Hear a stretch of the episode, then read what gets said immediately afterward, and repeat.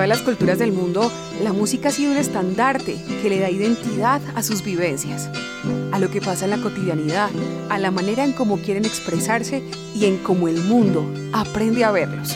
En Colombia la cosa no es diferente. Somos un país diverso lleno de manifestaciones preciosas de todo tipo y absolutamente opuestas. Creo que estar en la punta superior de este cono azul de la América Latina nos da ciertos privilegios. Pero adentrándonos un poco más, lleguemos al corazón verde de Colombia. Esta es una cafetera que está pintada por paisajes exuberantes, verdes y de olores maravillosos. A eso le cantan nuestros campesinos y al amor, por supuesto. Así nació la música andina colombiana, con instrumentos adaptados desde el viejo continente, con los aires de la costa pacífica, con las riquezas melódicas de esos sonidos prehispánicos y, por supuesto, con la originalidad que nos caracteriza. Soy Claudia Brito y te doy la bienvenida a este capítulo del podcast Marca Cuyabra, Concurso Nacional de Duetos Hermanos Moncada. Se asomaba la década de los 80 y en Colombia el auge de la música de serenata con sonidos tradicionales del país tomaba fuerza. Era común encontrarse tríos y duetos siendo cómplices de las conquistas más románticas de la época. A la par, nace en Ginebra el Concurso Nacional de Música Andina Colombiana Mono Núñez, en Aguadas Caldas el Concurso Nacional del Pasillo, en Risaralda el Concurso Nacional del Bambuco Luis Carlos González. Fue ahí cuando el periodista montenegrino Alfonso Osorio Carvajal tiene la idea de crear en Armenia el primer concurso de música colombiana en formato de duetos, contando con aliados estratégicos como la Oficina de Fomento y Turismo y RCN a la cabeza de Jorge Eliezer Orozco Dávila. se asociaron, digamos, con Jorge Eliezer Orozco, que era el que dirigía RCN a nivel departamental, y con el, prestigio, digamos, que él tenía a nivel nacional, logró que RCN Nacional pusiera los ojos en ese evento, aquí en el Quindío, y por eso yo digo que, ese concurso nació grande, tuvo la fortuna de que se transmitiera y el impacto que causó fue grandotote, porque tenía la posibilidad y el, y el recurso para atraer grandes artistas a nivel nacional. Venían a Armenia como jurado, como invitados, como esto, y entonces ese evento causó un gran impacto y lograban que la gente quisiera venir aquí. Aparte de ser el primer concurso de duetos que se creaba a nivel nacional, los duetos vigentes que habían en esa época eran de mucho prestigio y ellos querían estar como concursantes o como invitados. Pasemos a otra parte de la historia la consolidación del nombre. En ese ir y venir de ideas, de gestiones y hasta de las primeras versiones, surgía el ánimo de darle al evento, que hasta ese momento se llamaba Festival Nacional de Duetos, un nombre que tuviera más sentido de pertenencia y que hiciera homenaje a los músicos de la región. La dinastía musical de la familia Moncada sobresalía y brillaba con luz propia, desde don Rafael Moncada, compositor del himno de Armenia, hasta sus hijos todos, con talentos excepcionales en la interpretación de instrumentos, la composición y el canto. Pero la razón principal es que Evelio, Hugo y Héctor se habían consolidado como uno de los tríos de música de cuerda más importantes del país, y tras la muerte del hermano mayor, Héctor y Hugo seguían con la tarea de exaltar la música andina colombiana.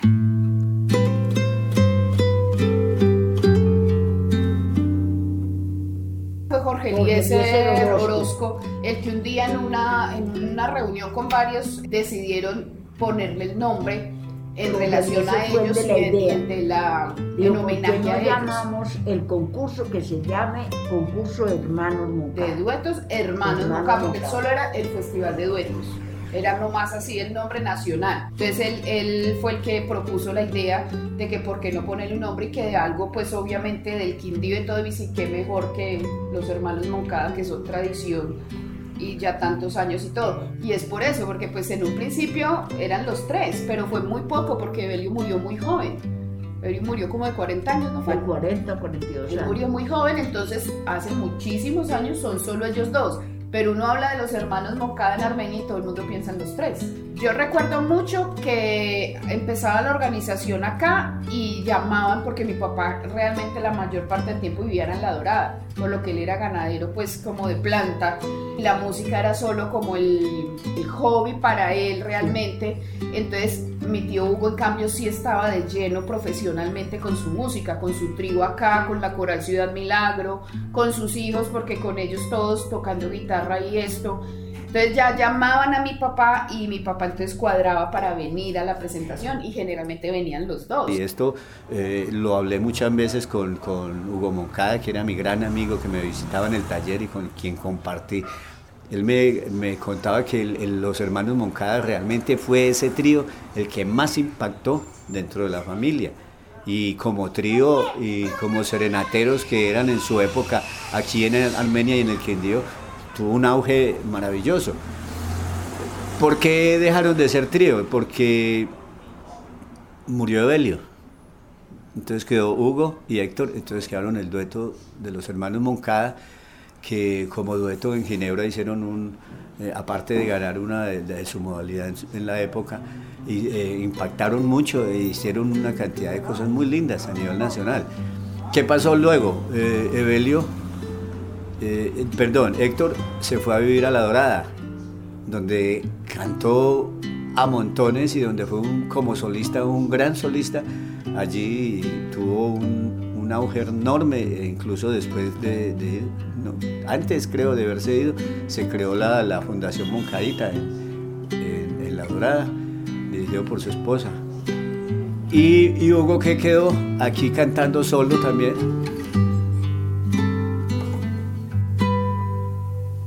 La difusión nacional en un medio de prestigio sirvió como imán tanto para atraer a los más grandes exponentes de la música colombiana como a empresas patrocinadoras, lo que permitía ofrecer un certamen memorable y con premios muy atractivos para los concursantes, logrando llevar a cabo varias versiones bajo la dirección y coordinación de la Fundación Hermanos Moncada. Sin embargo, años después finalizó el acompañamiento de las transmisiones en vivo en todas las emisoras de RCN, menguando la visibilización del mismo. Las dificultades no se hicieron esperar, pues sacar avante un concurso nacional de cualquier naturaleza exige tener recursos para alojamiento, alimentación, sonido, alquiler del lugar, premiación y otras tantas arandelas que innegablemente se cubren solo con plata. Y plata era lo que no había.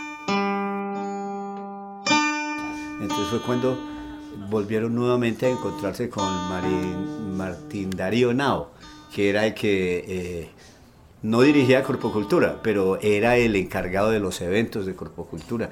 Y Martín, que ya era nuestro amigo, andábamos con Martín con el cuyabrito de oro en distintos eventos. Con él fuimos a Ginebra, fuimos al Pasillo, fuimos al Bambuco, y él le apasionaba esto de los concursos. Cuando el concurso llega a, ese, a esa dificultad, entonces él vio la posibilidad de que Corpocultura nuevamente se, se,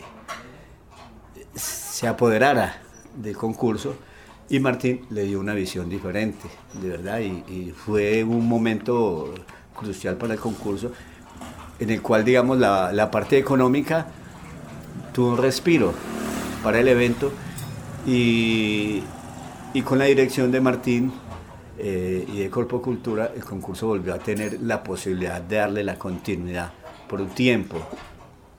E incluso, estas son palabras de María Teresa Mendoza, eh, estaban trabajando en el concurso, en uno de los eventos, buscando incluso un alojamiento. Iba María Teresa y Martín a buscar un alojamiento allá en el sur y fue en el momento en que a Martín le dio un derrame cerebral creo que fue. Y tuvieron que llevarlo al hospital y ese concurso, en ese año, eh, las personas que estaban alrededor tuvieron que hacer emergentemente la, la realización de él mientras él prácticamente fallecía. Así fue, un verdadero respiro y la tranquilidad de saber que el evento seguiría existiendo. Eso fue lo que heredó Martín Henao a la ciudad. Pero las afugias no solo eran a nivel económico, el reto técnico para poner a sonar bien las voces, los tiples y las guitarras eran otro cuento.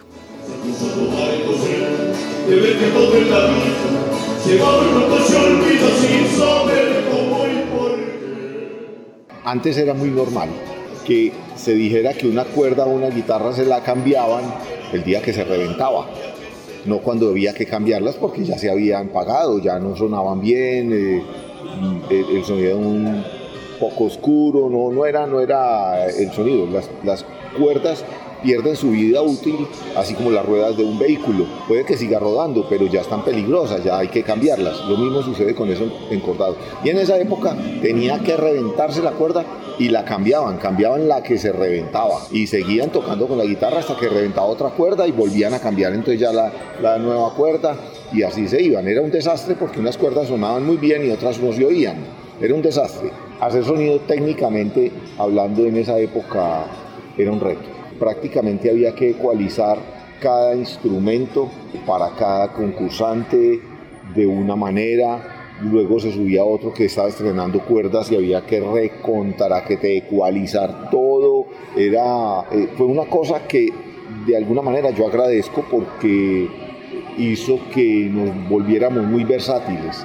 Sabíamos que todo el que se subía iba a hacer algo diferente.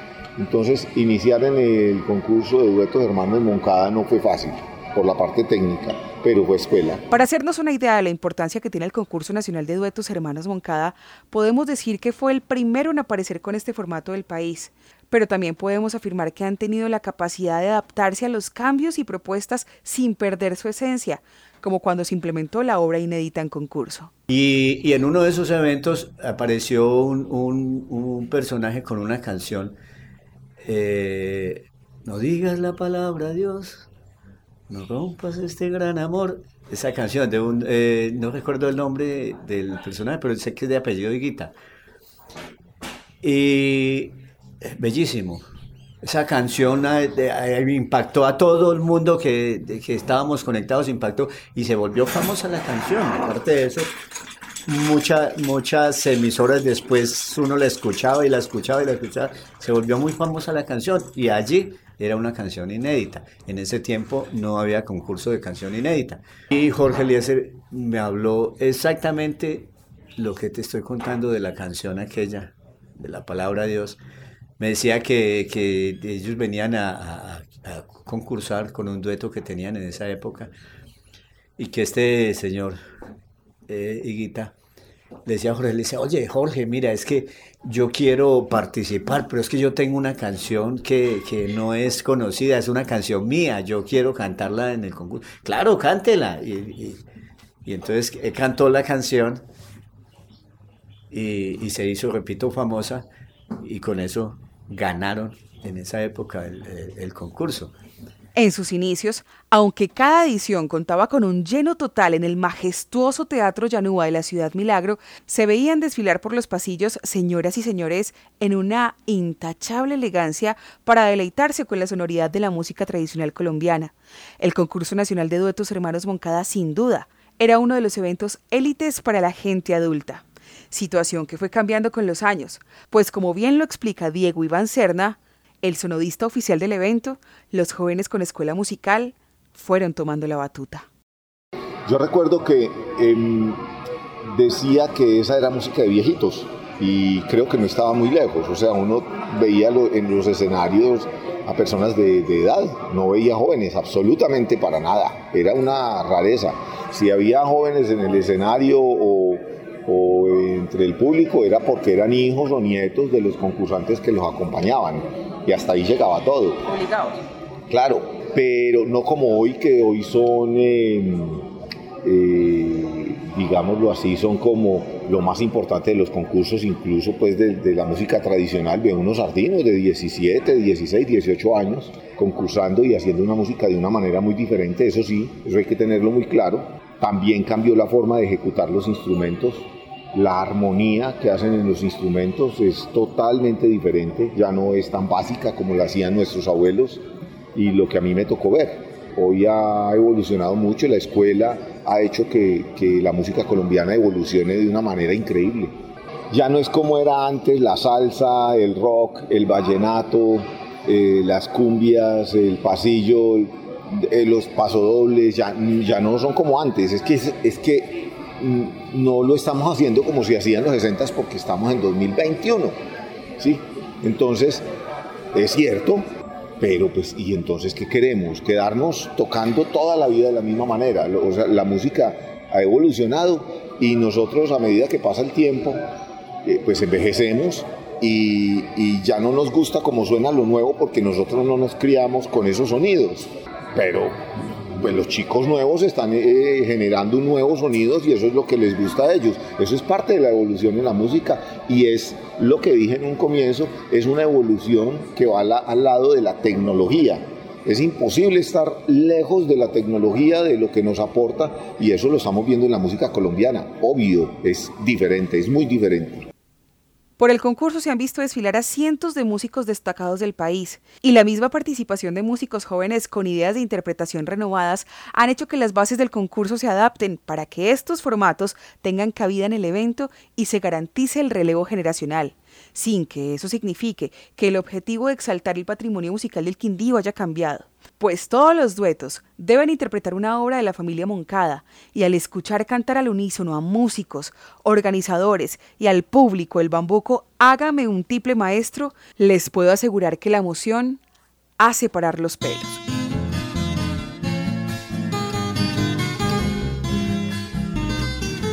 Con los primeros acordes, con el primer ay, yo no sé, a mí qué es lo que me da, pero yo siempre lloro. Yo para mí eso es tan significativo, tan grande.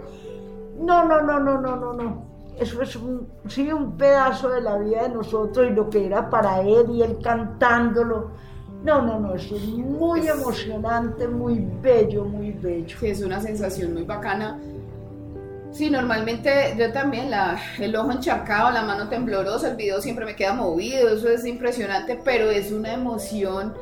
Apenas eso, yo no sé, yo me siento así como el himno nacional y mi madre, cuando empieza a sonar eso, siento eso, de, me tengo que poner de pie y, es esa emoción y eso porque, o sea, el orgullo, no solo saber, la canción es hermosa como tal la canción, el hecho de que sea una, una canción de mi tío, más y, que sea y lo hayan adoptado como himno, de todo el festival y, que, y que yo sé que ya no es solo el festival, esa canción suena y como que indiano que respete sabe qué, canción, de dónde es, por qué es todo, la gran mayoría. La gran mayoría sabe toda la música, lo que significa. pues colombiana y la de nosotros y los bambucos, todo, todo muy emocionante, pero a mí hay otra canción que me mueve el piso y es la que era autoría de Jorge Díez, la de Adiós Severio. A la que le hicieron cuando, mi tío faltó. Yo también oigo eso y yo me muero, es que es muy linda. Volvamos a la línea cronológica del evento año 2010.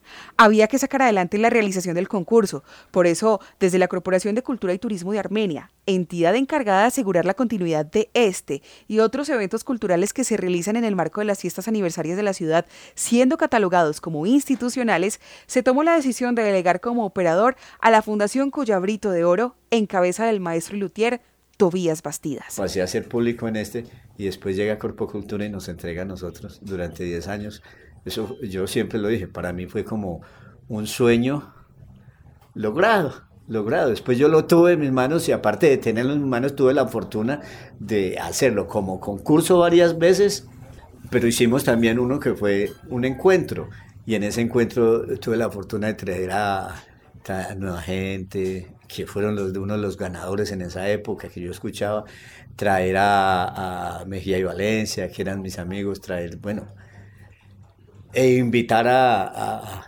muchos amigos a que fueran parte de ese concurso y, encuentro y, poder hacer algo soñado. Falta mucho por contar, pero en este punto conozcamos el evento desde la perspectiva de los concursantes, músicos talentosos, con unas capacidades increíbles y una sensibilidad envidiable a la hora de sonar un tiple y entonar un bambuco. Corría el año 2018 cuando el dueto Pentagrama del Quindío dejaba su huella como ganadores del certamen.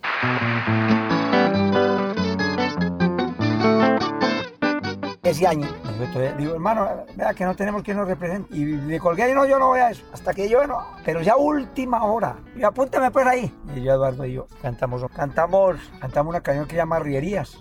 Cantamos otra canción de, de un compositor de, llama Carlos Lozano, le hemos grabado ya muchos temas a Es una canción inédita que la, pasamos a ver si ganamos una letra muy bonita y no, ya nos metemos con inédita y de esto cantamos con la final ya cuando pasamos ya a la final, yo sí pasamos a la final, listo, entonces ya cantamos, la quiero porque la quiero y la niego. Esos dos temas para la final. Con eso fue que nos ganamos el concurso. Y yo ya no pensaba ir, ah, no. cuando nos dieron ya, listo, cante. Cuando cantamos nosotros, hubo una ventaja muy buena, que ese año, ese año aquí quitaron el bajo. Entonces los duetos que venían, ahí nos decían, bueno, Requisito, tiple y guitarra. Esto es tradicional. Entonces quitaron el bajo. Claro, yo los que llegaron ya se les no, como, como estaban acostumbrados al bajo, se notó el bajón. Diferente, pero como nosotros estamos acostumbrados a, a, sonar los dos solos, listo. Nos ganamos el concurso. ¿Qué íbamos a esperar? A toda hora nosotros de, de, de, segundas princesas. ¿Qué íbamos a esperar? De hecho, yo estaba acostumbrado a qué hubo, ¿no? De que quedaron de segundas princesas. Y yo, por hacer recocha con los amigos ya, ¿de qué quedaron? De, quedamos de volver. Eso, eso para nosotros fue una sorpresa grande cuando, bueno, los finalistas ataque cuando empiezan a hablar del, del, tercero para atrás, cuando dicen, y los ganadores, dueto pentayo, ¿qué dije? Se me fue hasta la respiración. ¿Cómo? Impresionante y la alegría muy grande porque, verdad, nosotros de aquí hay mucho, hay, tenemos que contarle ya a los amigos y a los niños, nosotros somos de Armenia, vivimos, no somos de Armenia, pero vivimos en Armenia y nos ganamos el concurso. Qué bueno. La posibilidad de ampliar las modalidades fue una idea que tuvo lugar en la última versión presencial en el año 2019, siendo una de las más memorables y con mayor aceptación en la comunidad musical del país, pues tuvieron la oportunidad de participar solistas, tríos, duetos, instrumentales y obras inéditas. Los operadores del evento argumentaron los motivos bien recibidos por muchos y criticados por otros. Llegado Oscar Castellanos, allí él fue al al concurso de duetos este que te estoy diciendo que la que habían unos duetos, algunos, no todos por supuesto, pero sí había unos duetos que venían como a ajustar el número de duetos porque me, me decía, tienen que haber 20 duetos en las dos modalidades y eso era un trabajo conseguir esos duetos para que eh, ajustar el número. Entonces, eh, allí terminando ese evento, eh, ya estaba Oscar en, el, en la alcaldía, le dije, doctor, qué bueno darle una visión diferente. ¿Y cuál sería? Me pues que, tengamos duetos, solistas y tríos. Y él me dice, no me molesta, páseme la propuesta. Entonces yo le pasé la propuesta a la, dirección de Corpo Cultura y Ana, que era la que estaba y sigue estando en, en, la dirección de eventos de Corpo Cultura, me, le, le comenté y ella eh, se reía y me decía, no me molesta pero con qué visión lo, la tomamos. Entonces la, la visión que yo le, les, les, argumenté es que eh, los hermanos Moncada, si bien cierto en un momento fueron dueto, tuvieron toda la modalidad. Además no se iniciaron como dueto, se iniciaron como el trío, el trío de los hermanos Moncada, que era Hugo, Héctor y Evelio. Además que fue como trío donde ellos realmente tuvieron esa, ese auge grande en los años 60 y 70 del trío de los hermanos Moncada a nivel nacional e internacionalmente fue muy, muy popular. Me dieron la posibilidad de hacer el, el concurso como duetos, solistas y tríos. Fue el, el, máximo logro eh, que yo tuve y repitamente con ese, eh, definitivamente con ese yo pienso que, que nos despedimos como organizadores del concurso Moncada y pude hacer ese, ese logro como persona y haberle dado el máximo tope, porque con ese, con ese concurso logramos el máximo tope que el concurso haya tenido después de todo lo que hizo Jorge Elías en su época. Ese es un tema complejo, te cuento, porque también hay detractores de ese formato, ¿cierto? Aquellos que dicen, no, oiga, es que nos llamamos concurso duetos, hermanos Moncada, ¿por qué tendríamos que tener intérpretes solistas? ¿Por qué tendríamos que tener grupos? No, somos duetos, somos duetos, ya sigamos con ese formato tradicional de duetos. ¿Que por qué tenemos niños? Para eso hay concursos infantiles de música tradicional andina.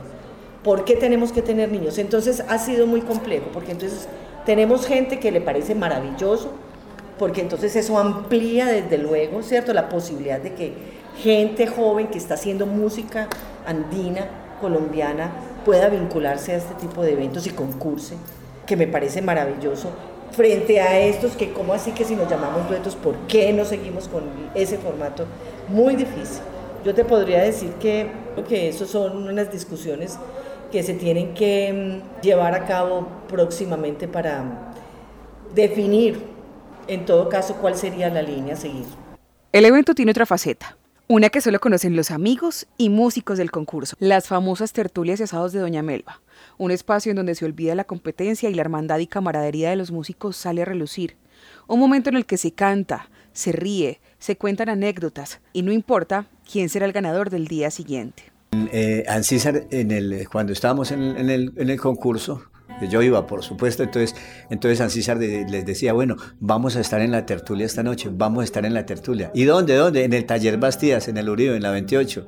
Entonces nos íbamos, veníamos al taller, abríamos la puerta así grande, organizábamos el taller para esa tertulia y hacíamos el, el, asado de Doña Melba, que siempre fue tradicional en las tertulias. Entonces el asado se hacía en la calle, se abrían las puertas y hubo una, una de esas que a mí me impactó enormemente y fue que, que la familia Moncada asistió, pero estaba Evelio, aún vivo, este, eh, y Héctor. Y, y, yo recuerdo eh, a, a, Evelio. Ah, eh, Hugo estaba Hugo y, y, Héctor. No Evelio, perdón, sí, no era Evelio, era, era Héctor y, Hugo. Y Héctor, yo lo recuerdo allí sentado afuera, en la calle, allí sentado con una sillita y con los pies montados en, la, el, andén. A mí me impactó verlo a ellos dos ahí, ahí afuera, con esa chispa, con ese chiste, con esa manera de, de ser como Moncada, porque Héctor era fascinante, fascinante. El chiste de él era, era por sobre todo. Esa tertulia de ese día fue muy impactante y todos, todos los duetos que, asistieron ese día de, esa tertulia llenábamos hasta la calle y el público y todo fue una tertulia fascinante y era una de las tertulias de, Moncada. O sea, el desorden lo armaba usted Lo armamos, sí, con, con con Ancísar. Ancísar eh, los traía, nosotros eh, compartíamos la, el asado pues, de esa noche fue, fue maravilloso. Esa es una de las tertulias fascinantes que nosotros eh, siempre tuvimos aquí en la mente. Más allá de quién sea el operador del evento o si se permitan nuevas modalidades, lo verdaderamente importante es tener ese espacio que sirve como vitrina para los músicos del país, que salvaguarda el patrimonio musical del corazón verde de Colombia y que ofrece un espectáculo de máxima calidad y altura a quienes vibramos con los ritmos autóctonos de la región. Quien esté escuchando este eh, espacio, pues respire profundo, cierre los ojos y se programe desde ya a escuchar y a participar, a tomar parte activa de este tipo de espacios. Espacios que se mueren en ocasiones porque la gente no va, porque la gente no sintoniza, porque la gente no se conecta, no se enlaza. Y ya cuando no están, hombre, qué pérdida. ¿Se acuerdan ustedes del festival? ¿Se acuerdan ustedes del dueto Hermanos Moncada? ¿Se acuerdan ustedes de eso tan bonito que habían los abuelos de lo que hablaban y demás? Entonces aprovechemos de eso. Qué bueno ir a la el archivo musical que se tenga, hoy en día que las plataformas lo permiten así, busque una canción colombiana y empiece a conectarse. Es el punto de partida para que en octubre o en el marco de las festividades, cuando sean, pues la gente ya tenga esa semillita sembrada y vaya con sus hijos, con sus nietos. Vaya, y es el punto de partida para que esto nunca se pierda. Así no aparezca el hermano Moncada, pero que no dejen de hacer el concurso. Ay, sí, sí, sí. Que no dejen de hacer el cosa había que los satisfaciera a ellos era ver esa cantidad de muchachos, esa juventud cantando bambucos y, pasillos. Y, le el, cuyabrito precisamente por eso. Que la juventud la conozca y la cante y todo, ¿no? Muy hermoso, muy bello. Eso es, qué dicha, Dios permita que eso perdure. Sí. Gracias a los músicos del mundo por mantener vivas las tradiciones. Gracias por hacernos erizar la piel.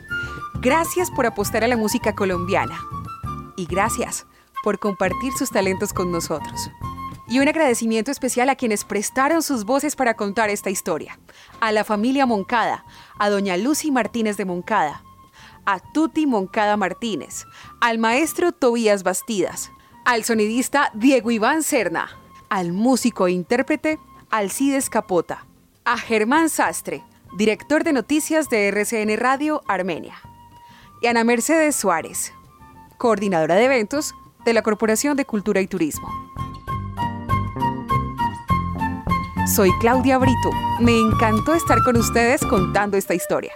Y los invito para que me sigan en mis redes sociales, en Facebook, Instagram y YouTube, arroba Claudia Brito Comunicaciones. Este podcast se produce gracias a la cofinanciación de la Alcaldía de Armenia a través de la Corporación de Cultura y Turismo. Freddy Carmona, coordinador general. Álvaro Giraldo, diseño visual del podcast. Mauricio Morales, producción. Claudia Brito, asesoría periodística, consulta del tema, producción y narración.